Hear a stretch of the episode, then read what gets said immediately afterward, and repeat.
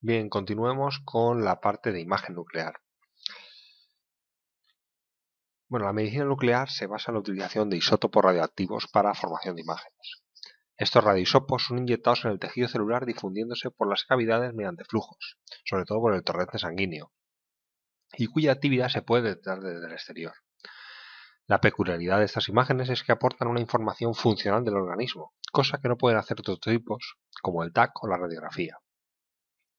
Además, si se combinan diferentes tomas con distintos ángulos, se puede obtener una reconstrucción tridimensional. Por el contrario, la capacidad de contraste y resolución de estas imágenes es escasa. Los avances en aceleradores de partículas han permitido que esta técnica haya tenido un gran desarrollo. La imagen nuclear, como he comentado, permite información funcional, igual que los ultrasonidos, no así el TAC o la radiografía, aunque, como he dicho, es un poco difuso en cuanto a contraste y resolución.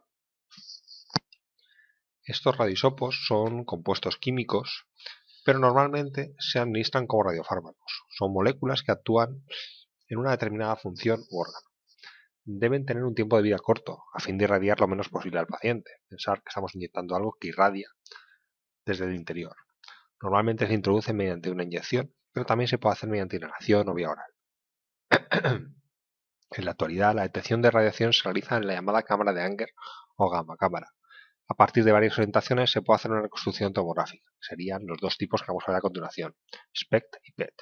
Como vemos en la imagen, son todas muy similares entre sí, ya que son eh, utilizando una cámara circular donde el paciente pueda desplazarse, partir de ella y se puedan tomar los diferentes planos. Vamos a ver cada uno de los dos tipos. Por un lado el SPECT, que sería tomografía computarizada de emisión monofotónica. Al igual que los TAC, estas técnicas analizan la radiación en torno a una circunferencia exterior al cuerpo, por eso su parecido en cuanto al equipamiento. La diferencia, en el TAC se irradia, mientras que en el SPER la radiación viene desde el interior, que esos son los radiosótopos. Por contra, con SPEC no se consigue la misma nitidez que las imágenes como con TAC. Para obtener la imagen tomográfica se utiliza esa gamma cámara rotatoria que proporciona datos cualitativos e incluso cuantitativos.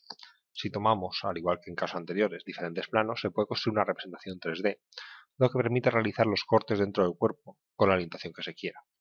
La reconstrucción de las proyecciones se consigue mediante cálculos matriciales, al igual que las TAC.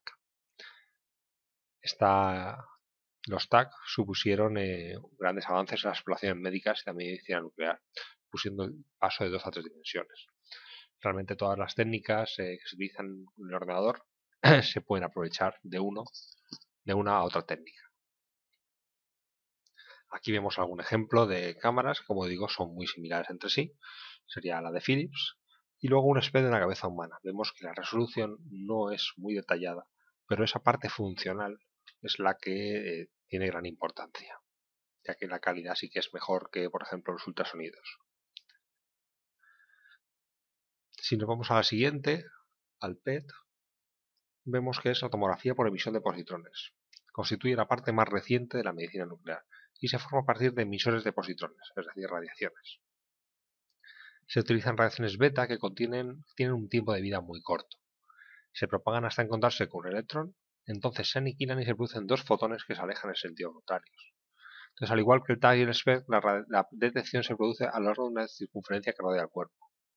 Los sistemas PET son extremadamente caros, pero son de interés para el estudio metabólico de tejidos y órganos, como por ejemplo metabolismo de la glucosa cerebral, el metabolismo del oxígeno o procesos miocárdicos. Entonces, de nuevo, por ir marcando diferencias. En el PET se inyecta y se detecta una radiación gamma entre el radiofármaco y el electrón del paciente. En el PET, esos radioisótopos emisores de positrones digamos, la colisión entre, electrones vecinos emiten fotones gamma que son capturados por los electrones, por los detectores. En los casos, como he comentado, del TAC, realmente no se, emitiría una radiación que sería la que interactúa con el cuerpo. Como vemos aquí, bueno, el equipamiento siempre es igual, muy similar entre todas ellas. Y aquí tenemos el PET en la cabeza humana. Resolución, al igual que el SPEC, no es de mucha calidad, pero sí que se puede ver esa parte funcional.